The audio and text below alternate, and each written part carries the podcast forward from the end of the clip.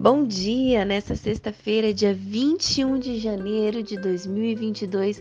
Eu me chamo Karine, lá do perfil My Bible Journal, e tô com você também nessa jornada de 365 dias, juntamente com a Georgia e a Talita. Amém? E o tema de hoje do nosso dia 21 é fonte de contentamento. E o que que é contentamento? Contentamento é satisfação, gosto, alegria, júbilo, deleite. E eu quero começar hoje perguntando para você: qual é a fonte? Qual tem sido a fonte da sua alegria, do seu júbilo, da sua satisfação? E Regina Franklin coloca algo super interessante aqui, de que a gente tentar encontrar respostas em meio às circunstâncias nos tornam hesitantes sobre a provisão de Deus, ou seja, nos torna duvidosas, vacilantes, indecisas sobre a provisão de Deus. Mas olha o que fala em Tiago, em Tiago 1:5 sobre essa provisão de Deus.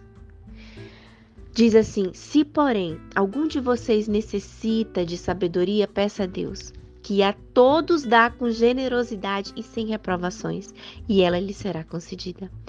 Peça, porém, com fé, em nada duvidando, pois o que duvida é semelhante à onda do mar, impelida e agitada pelo vento que uma pessoa dessas não pense que alcançará do Senhor alguma coisa, sendo indecisa e inconstante em todos os seus caminhos. Não podemos ser hesitante com relação à provisão de Deus. Porque Deus vê tudo o que há debaixo dos céus. Ele sabe a sua necessidade. Então você pode ficar tranquila, se deleitar, ter Deus como a sua fonte de satisfação. E aqui diz, Regina Franklin diz que o contentamento, ou seja, a nossa satisfação, a alegria, é uma escolha que começa ao vermos a vida sobre a perspectiva de Deus. Você precisa olhar tudo o que você está passando sob a perspectiva de Deus. E se o Senhor é a nossa fonte, assim as nossas necessidades se definem por sua vontade. E ela coloca três pontos aqui: confiar no Senhor acima de tudo. Em Filipenses 4, 6 e 7 diz assim: Não fiquem preocupados com coisa alguma, mas em tudo sejam conhecidos diante de Deus os pedidos de vocês pela oração, pela súplica, com ações de graças. E a paz de Deus, que excede todo entendimento, guardará o coração e a mente de vocês em Cristo Jesus.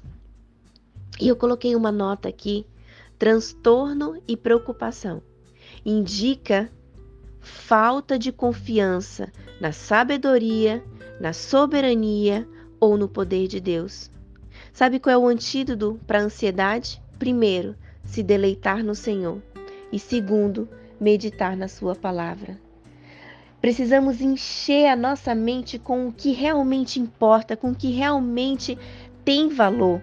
Lá, mais um pouco à frente, no versículo 8, diz: Finalmente, irmãos, tudo o que é verdadeiro, tudo o que é respeitável, tudo o que é justo, tudo o que é puro, tudo o que é amável, tudo o que é de boa fama, se há alguma virtude, se há algum louvor, seja isso que ocupe o pensamento de vocês.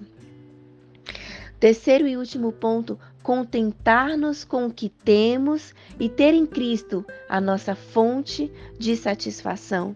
Versículo 11 ao 13 digo, diz: Digo isto não porque esteja necessitado, porque eu aprendi a viver contente em toda e qualquer situação. Sei o que é passar necessidade e sei também o que é ter em abundância. Aprendi o segredo de toda e qualquer circunstância, tanto de estar alimentado como de ter fome, tanto de ter em abundância como de passar necessidade. Tudo posso naquele que me fortalece. Que hoje você decida no seu coração, assim como Regina Franklin disse, que é uma escolha. Você vê a vida sobre a perspectiva de Deus. Que você decida que a fonte do seu contentamento, do seu, da sua satisfação, seja o Senhor. Confia nele acima de tudo. Encha sua mente com o que realmente importa e contente-se com o que você tem e tenha Cristo como a sua fonte de satisfação. Pai, muito obrigada, Deus, porque nós queremos, por mais que às vezes a gente não consiga, mas hoje nós decidimos confiar na tua sabedoria, na tua soberania e no teu poder de Deus nós, dele, nós decidimos nos deleitar no Senhor, meditar na Sua palavra. Cada mulher que está aqui nesse propósito de 365 dias é porque quer fazer diferente nesse ano de 2022. E eu declaro já, desde já, que nós possamos decidir, como mulheres fortes e corajosas, que todos os dias nesse ano nós vamos te buscar. Nós te louvamos e te agradecemos pelo teu amor, pelo teu poder, pela tua sabedoria e pela tua soberania. Em nome de Jesus. Amém.